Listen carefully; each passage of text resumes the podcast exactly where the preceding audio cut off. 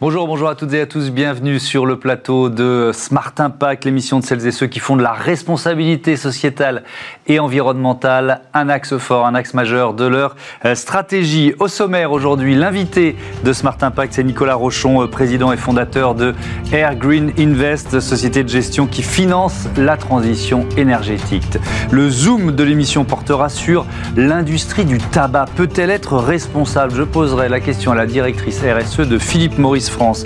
Et puis dans Smart Ideas, une experte aujourd'hui, Néla Krier, responsable RSE chez euh, BNP Paribas Real Estate Investment Management, qui nous parlera des enjeux environnementaux de l'immobilier professionnel. Voilà pour les titres.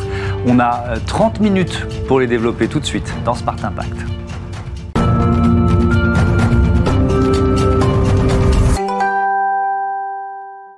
Bonjour Nicolas Rochon, bienvenue.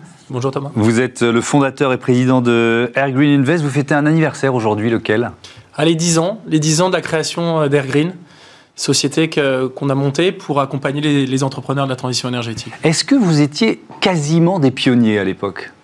Ah oui, parce que avant de créer Air Green, j'avais co-développé une société de gestion euh, sur la protection de l'environnement, mais sur les marchés financiers, parce qu'il n'y avait pas d'infrastructure renouvelable, très mhm. peu d'entrepreneurs. Donc on investissait sur les sociétés de bourse. Et en 2010, euh, on a été parmi les premiers, et dans l'infrastructure verte, euh, euh, sûrement les, le premier ou le deuxième en France. Combien de, millions d'euros investis en une dizaine d'années Et peut-être aussi sur quel type de, de projet? C'est pas seulement le chiffre qui compte. Ah, aujourd'hui, plus d'un milliard qui ont été déployés sur le territoire français et en Europe, dans huit pays européens. un peu plus de 1000 projets, sans une centaine d'investissements. Mhm. solaire, éolien, beaucoup dans les dans le début euh, d'Air Green. Et puis, euh, ça s'est élargi aux autres secteurs d'activité, qui peuvent être l'agriculture, qui peut être euh, la géothermie, mais aussi la mobilité verte, les réseaux. En fait, l'adaptation au changement climatique, qui est vraiment le cœur et je dirais encore plus important que la transition énergétique. Oui, j'ai regardé sur votre site la répartition des investissements Air Green Invest. Effectivement, l'éolien et le photovoltaïque prennent beaucoup de place, 47% l'éolien, 45% photovoltaïque. Ensuite, il y a biomasse et biogaz à 6%. Et puis, vous en parliez, géothermie, stockage, efficience de 2%. Quels critères, selon quels critères vous choisissez d'investir, de, de, finalement de soutenir un projet? Alors, d'abord, c'est l'entrepreneur. Est-ce que l'entrepreneur, euh, quelle est sa vision, euh, la façon dont il se projette euh, dans ses projets au sein de son territoire? Parce que finalement, le renouvelable et les énergies renouvelables, c'est très différent des énergies conventionnelles. C'est souvent des développements de terrain. Et donc, il faut vraiment être bien ancré et être euh, en adéquation avec son écosystème.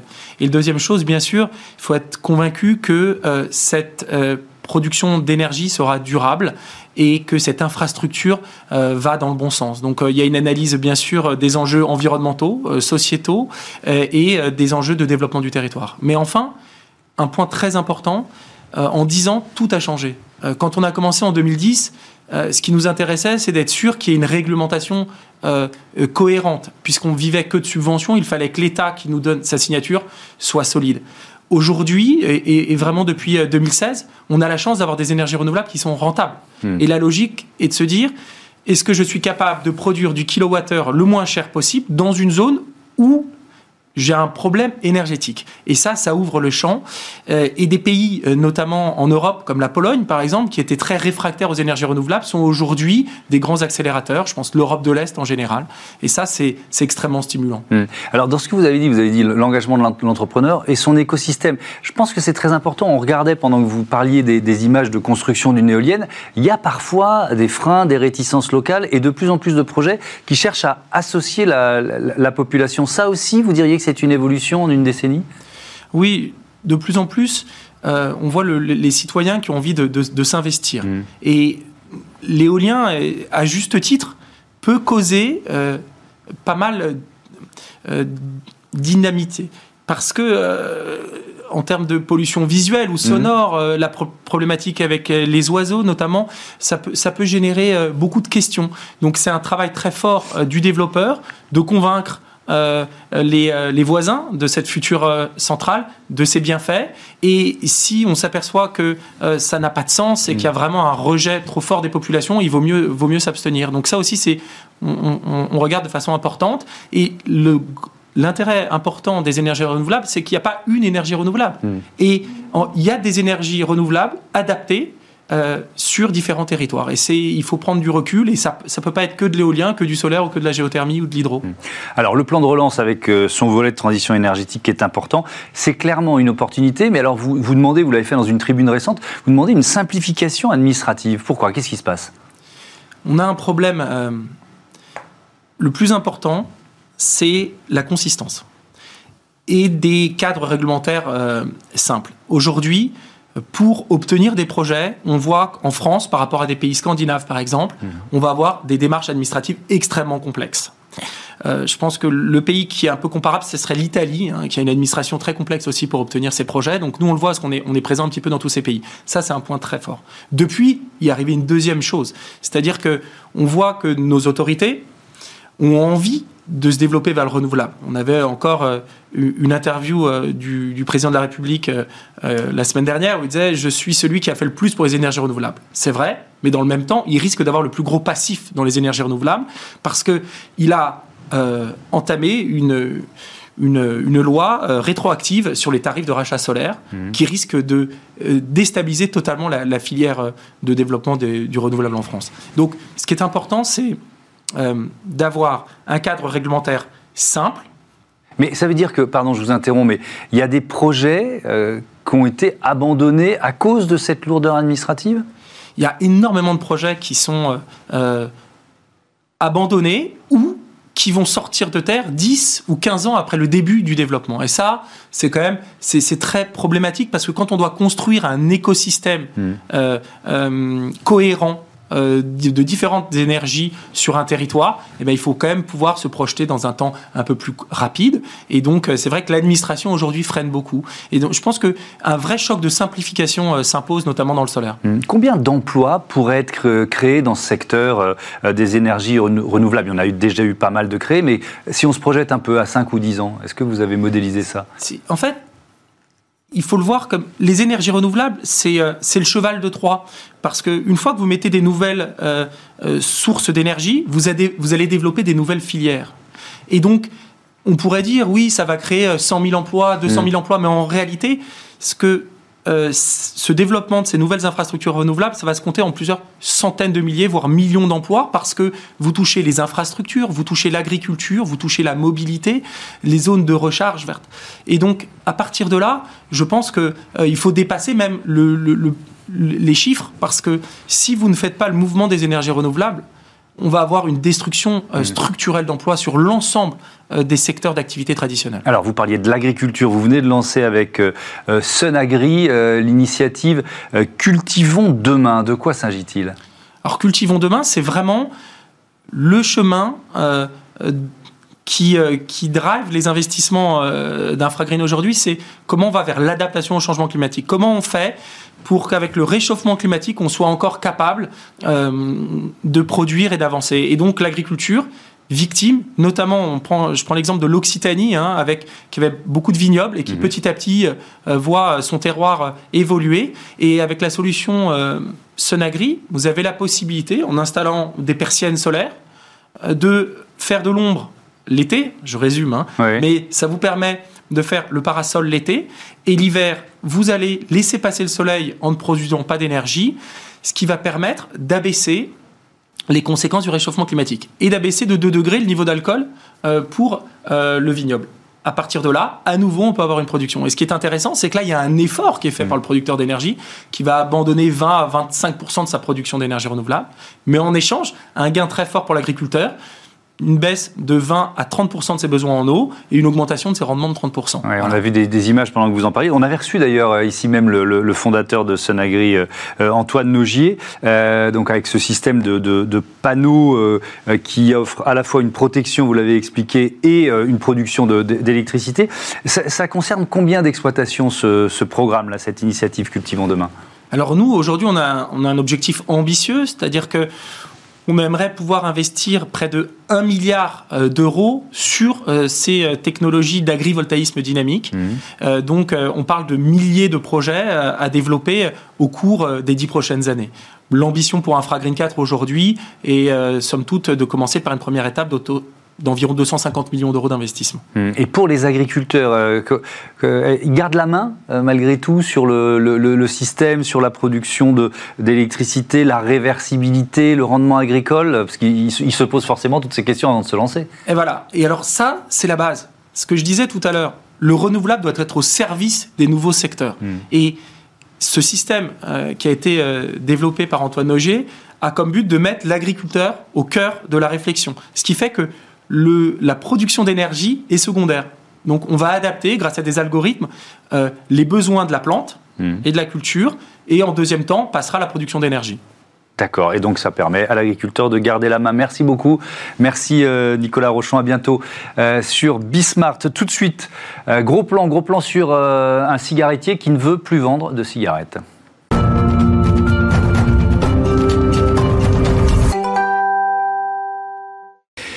Quelle peut être la politique RSE d'un géant du tabac? Faut-il continuer de vendre un produit certes légal mais dangereux pour la santé? Voilà les questions du Zoom de Smart Impact avec Natacha Pouget. Bonjour.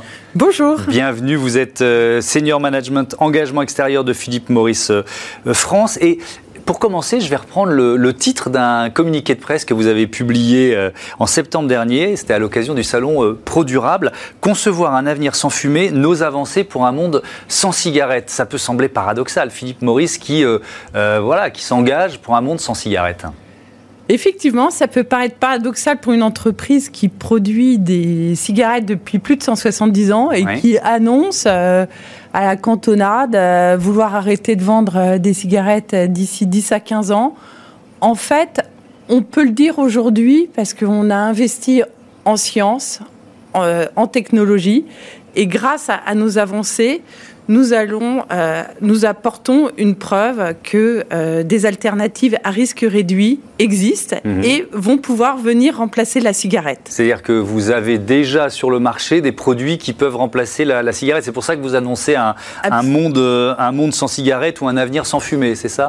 Absolument. Ces alternatives sur lesquelles on a investi 7 milliards de dollars, donc c'est un effort très conséquent pour notre entreprise, apportent une solution à la cigarette, puisque maintenant, avec ces produits, il n'y a plus de combustion.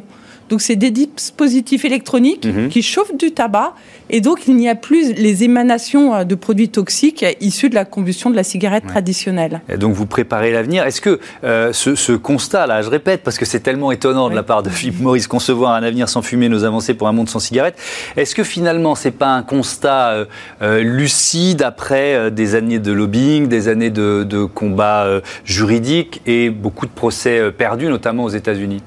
En fait, on a écouté la société, euh, la société civile, les parties prenantes. Qu'est-ce qu'elles nous demandent? Elles nous demandent euh, d'adresser cette question euh, de euh, la, santé publique et mmh. euh, donc. Mais est-ce que c'est pas aussi une question presque de, alors je vais pas dire survie parce que voilà, on, parle de, tabac, mais de d'avenir pour pour un groupe aussi important. On verra les chiffres clés du groupe Philippe Maurice au niveau mondial, c'est impressionnant. est-ce que c'est pas une question d'avenir justement sous la pression des des consommateurs de se dire si on ne fait pas ça, on disparaîtra? On a choisi de s'auto-disrupter, c'est-à-dire d'être acteur de ce changement plutôt que le subir. Euh, je voudrais vous donner une anecdote. Par exemple, notre siège euh, opérationnel à Lausanne mmh. est situé dans les locaux de Kodak. Mmh. Donc euh, c'est cette histoire d'autodisruption que nous, on porte plutôt que garder dans les tiroirs nos brevets. On mmh. en a 5800. On a décidé d'anticiper le mouvement et d'être les premiers en tant que leader à adresser cette question euh, qui est fondamentale. Donc oui, euh, on a pris euh, ce chemin de l'autodisruption. Kodak, évidemment, la référence, c'est un grand groupe qui a disparu. Donc voilà, les autres... Et qui avait pourtant les brevets pour le numérique, alors qu'ils étaient sur un modèle... Donc, donc réfléchir en interne et prendre le virage avant qu'on vous l'impose. Donc vous annoncez ce monde sans, cigarettes. Mais alors, je vais être très honnête avec vous, il y a quelque chose que j'ai du mal à comprendre. En mai dernier, votre branche américaine, elle porte plainte contre l'administration Trump pour empêcher que les avertissements qu'on peut voir chez, sur nos paquets de cigarettes soient euh, euh, inscrits sur les paquets de cigarettes euh, aux, États-Unis. Je vois pas la logique. alors, je vais apporter une. C'est pas exactement les mêmes, les, mêmes, les mêmes avertissements. Le, groupe Philippe Maurice est présent dans le monde entier, sauf aux États-Unis. C'est Altria. Euh, donc il y a eu un spin-off en 2008. Donc c'est plus vraiment vous. Donc ça n'est pas Philippe Maurice International qui a mené cette action. Donc, vous ne le feriez pas, ça? C'est une action qui, est plus logique, qui n'est plus dans la logique de Philippe Maurice aujourd'hui?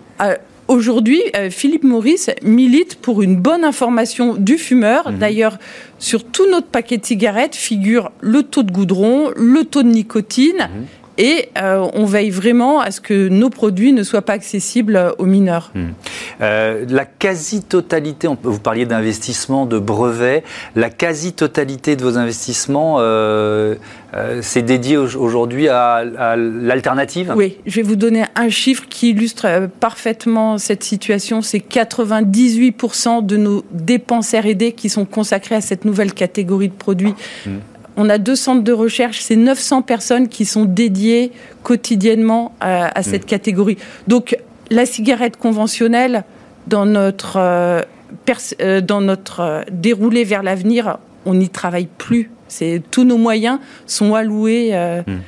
À, cette euh, nouvelle direction. Oui, alors vous étiez euh, début septembre au salon Pro Durable qui rassemble les, entreprises responsables. C'était pas la première fois, vous étiez déjà allé. C'était la deuxième fois. La deuxième fois. Est-ce qu'on continuait de vous regarder comme des extraterrestres en disant qu'est-ce qu'ils font là, Philippe Maurice? Vous avez raison, ça interpelle, ça surprend, mais en fait, c'est le résultat euh, d'une volonté d'être autour de la table. Hmm. Et on considère que les entreprises, quelles qu'elles soient, dès lors qu'elles adressent avec honnêteté et engagement les questions qu'elles posent à la société, à l'environnement, hmm. elles ont toute la légitimité pour y être. Donc, ce n'est pas une provocation, parce que c'est le titre qu'on a mis, un hein, à Produira, provocation. Euh, c'est pas une provocation, en revanche, c'est une interpellation. Euh, c'est une interpellation en disant euh, laissez-nous vous montrer ce que nous faisons, hmm. la direction que nous prenons, et puis aussi pour apprendre. Sur le salon, plus de 200 euh, contacts ont été noués avec des, PME, des, des startups. C'était très très enrichissant pour une grande entreprise comme nous qui n'a pas l'habitude de s'exposer de la sorte. Hmm. Euh, les chiffres clés de Philippe Maurice International, chiffre d'affaires en 2019, euh, près de 30 milliards de dollars, 29 milliards 800 millions de dollars, plus de 73 000 collaborateurs, 33 000, plus de 33 000 fournisseurs et plus de 330 000 agriculteurs répartis dans, 24 pays. Je trouve que c'est quand même important de donner ces chiffres parce que euh, Philippe Maurice, c'est aussi ça. C'est aussi une filière, c'est aussi de l'emploi. Il ne faut pas l'oublier. C'est vrai que c'est une marque, comme toutes les marques de cigarettiers, qui a l'habitude de se faire taper dessus et d'être critiquée, mais c'est aussi ça.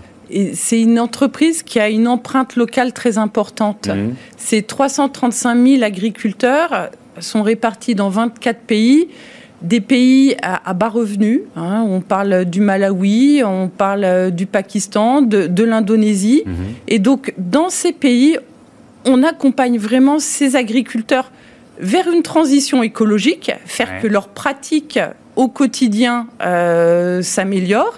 Donc, euh, en termes de pesticides, de consommation d'eau, de méthodes euh, de rendement agricole. de conditions de travail aussi, parce que c'est aussi souvent une des questions qui est, posée quand on fait voilà, travailler euh, dans des pays à bas coût. C'est des pays à bas coût, mmh. avec des normes sociales qui n'ont rien à voir avec les nôtres. Mmh. Donc sur le terrain, nous avons une équipe de 2850 techniciens agricoles ça fait à peu près un tiers des effectifs de la FAO. C'est quand même une armée euh, d'hommes et de femmes qui vont sur le terrain mhm. pour accompagner ces agriculteurs dans leurs euh, pratiques opérationnelles, mais comme vous le disiez, euh, qui, pour vérifier aussi que les droits humains mhm. sont bien respectés, à savoir avec les employés agricoles. Il y a une forme d'esclavage moderne qui peut s'effectuer dans ces exploitations. Mhm. Donc on monitore au plus près, donc avec euh, ces techniciens, mais aussi avec le soutien d'ONG euh, locales. Est-ce que les nouveaux produits que vous mettez sur le marché et,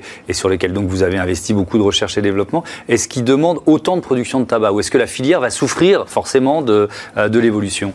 Vous faites bien de soulever ce, point parce que ces petites cartouches de tabac qui sont mmh. utilisées dans le nouveau dispositif électronique, mmh utilisent 40% de tabac en moins. Mhm. Donc on voit bien la répercussion sur l'intégralité euh, de la chaîne de valeur et donc euh, sur les, les, plus faibles. Euh, donc ça veut dire quoi? Ça veut dire que c'est toute une filière qui prépare donc sa reconversion Donc là, on les accompagne très concrètement mhm. vers une transition agricole et de diversification souvent d'une monoculture. Donc on fait euh, des tests, on les monitore. Après, pour les déployer à grande échelle, en ce moment, on, euh, travaille sur l'arachide, sur la culture du champignon, aussi sur l'apiculture. Au Malawi, euh, il y a un test de mener.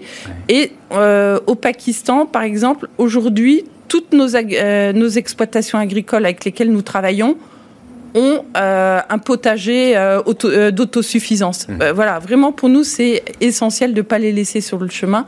Et on a toujours besoin d'avoir de l'approvisionnement de qualité. Mmh. Donc on ne peut pas laisser tomber cette filière. On parle souvent ici de, de, finances responsables et on va terminer sur, sur cette thématique. Votre secteur fait souvent partie de ceux qui sont cités un peu comme proscrits, vous voyez ce que, ce que je veux dire. Qu'est-ce que ça vous inspire? Est-ce que vous trouvez ça injuste ou est-ce que vous le comprenez? La bonne nouvelle, c'est que je pense que ça va changer. Vraiment? Oui, euh, le 19 novembre, nous venons euh, d'intégrer un nouvel un, indice euh, de, financier américain, mhm. le Dow Jones Sustainability pour l'Amérique du Nord. Donc cela signifie qu'aujourd'hui, Philippe Maurice International est reconnu comme étant l'une des meilleures entreprises de son secteur en termes de pratiques RSE. Donc aujourd'hui, les investisseurs euh, du monde entier ont ce label sous la main pour valider le fait que notre démarche est honnête et ambitieuse. Et donc, vous pensez réintégrer euh, en quelque sorte les, circuits financiers euh, d'avenir, parce que c'est ce qui se développe le plus vite? En tout cas, euh, maintenant, euh, les investisseurs institutionnels devront se poser la question et mhm. pas seulement nous, rejeter. Ça, sera un arbitrage. Bien entendu. Il reste 20 secondes. on ne faudra plus vous appeler euh, cigarettier? Ah, J'aime bien cette question. Il faudra nous appeler entreprise en progrès. On va voir ça. Merci beaucoup. Merci Natacha Pouget. À bientôt sur Bismart. Smart Ideas avec BNP Paribas Découvrez des entreprises à impact positif.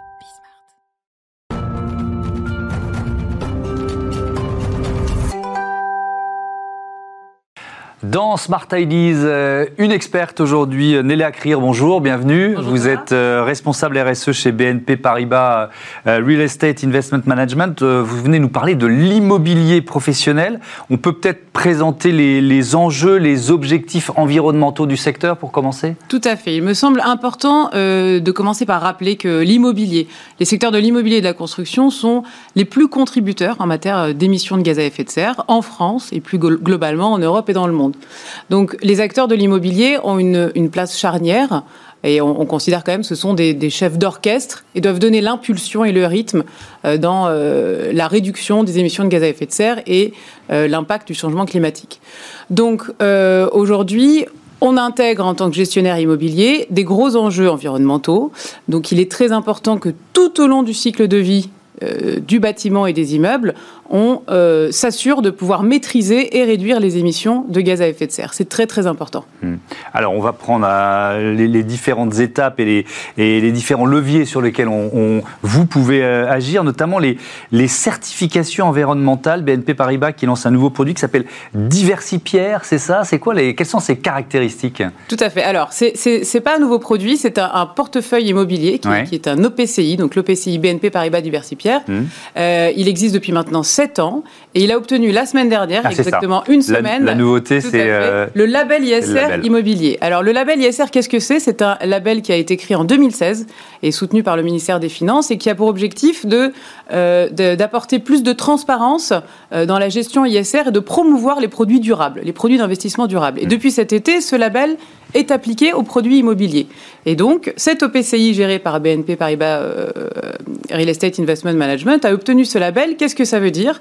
Nous avons mis en place une méthodologie euh, d'ISR et d'intégration des critères ESG, donc environnementaux, sociaux et de gouvernance, mmh. dans toute la gestion des immeubles, dès l'acquisition pendant la gestion et pendant toute la durée de vie. Donc nous avons mis en place une euh, méthodologie euh, de, notation selon 65 critères euh, dès l'acquisition de l'immeuble et qui a pour objectif de, de, faire évoluer cette notation et de faire progresser l'immeuble dans le temps. Donc on met en place sur les 30 bâtiments qui sont dans l'OPCI BNP Paribas Diversipierre, en France, en Italie, en Allemagne, des plans d'action qui ont pour objectif d'améliorer la performance environnementale du bâtiment. des certifications environnementales, des projets d'efficacité énergétique, on améliore le confort des occupants, le confort thermique. Mhm. Donc ça, dans le temps. Alors, il nous reste un peu plus de deux minutes. Euh, on va, on va essayer de, de caler tous les thèmes, mais je voudrais qu'on parle de la rénovation d'immeubles, parce que c'est à la fois euh, un problème et une solution d'une certaine façon. C'est-à-dire la rénovation d'immeubles, c'est euh, très énergivore, mais c'est aussi un levier d'économie d'énergie. Tout à fait. La rénovation a un fort impact en matière d'émissions de gaz à effet de serre. Donc, il est important de la, de, de la faire de manière responsable. Hmm. Et pour cela, on peut illustrer un petit peu avec une opération très intéressante qui est pas loin d'ici, qui est gérée donc euh, par BNP Paribas RIM, une opération de restructuration d'un immeuble de bureau de 14 000 m2 à l'occasion du déménagement d'un grand locataire. On, a voulu repositionner l'immeuble dans la ville et euh, lui, lui, insuffler une très forte, un très fort positionnement environnemental. Et avec notre entreprise de travaux, Bouygues, mhm. qui, a, qui, a, qui, a, été extrêmement moteur dans la démarche, on s'est dit comment est-ce qu'on va faire pour réduire l'impact environnemental et euh, de CO2 de ce chantier? Donc, on a mis en place du curage vert, c'est-à-dire qu'au lieu de tout démolir, on a essayé de récupérer un certain nombre de matériaux, 17 000 m2 de moquettes, des portes, des lavabos qui ont été envoyés dans des filières de valorisation. Et au lieu de d'utiliser des matériaux neufs, on est allé chercher aussi des matériaux dans des filières de recyclage, notamment des faux planchers euh, qui étaient déjà euh, euh, utilisés, on les a réinstallés, mmh. ainsi que du, du, béton bas carbone, par exemple. Ce qui permet de réduire l'impact carbone de plus de 30% sur une opération grande comme ça. Mmh.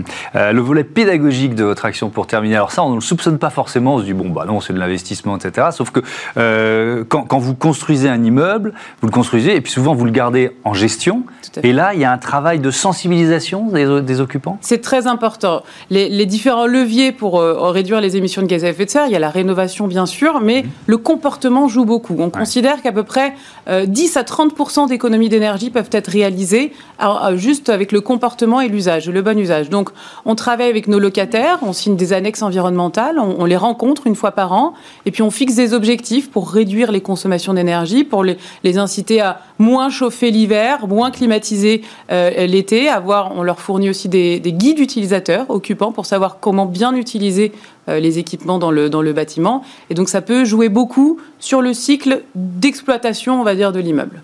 Merci beaucoup, merci euh, Nella Krier. Je rappelle que vous êtes responsable RSE chez BNP Paribas RIM, comme vous dites, Real Estate euh, Investment Management. Merci beaucoup, à bientôt. C'est la fin de cette émission. On se retrouve demain, 9h, midi, 20h30 euh, sur euh, Bismart, la chaîne des audacieux et des audacieuses. Salut à tous.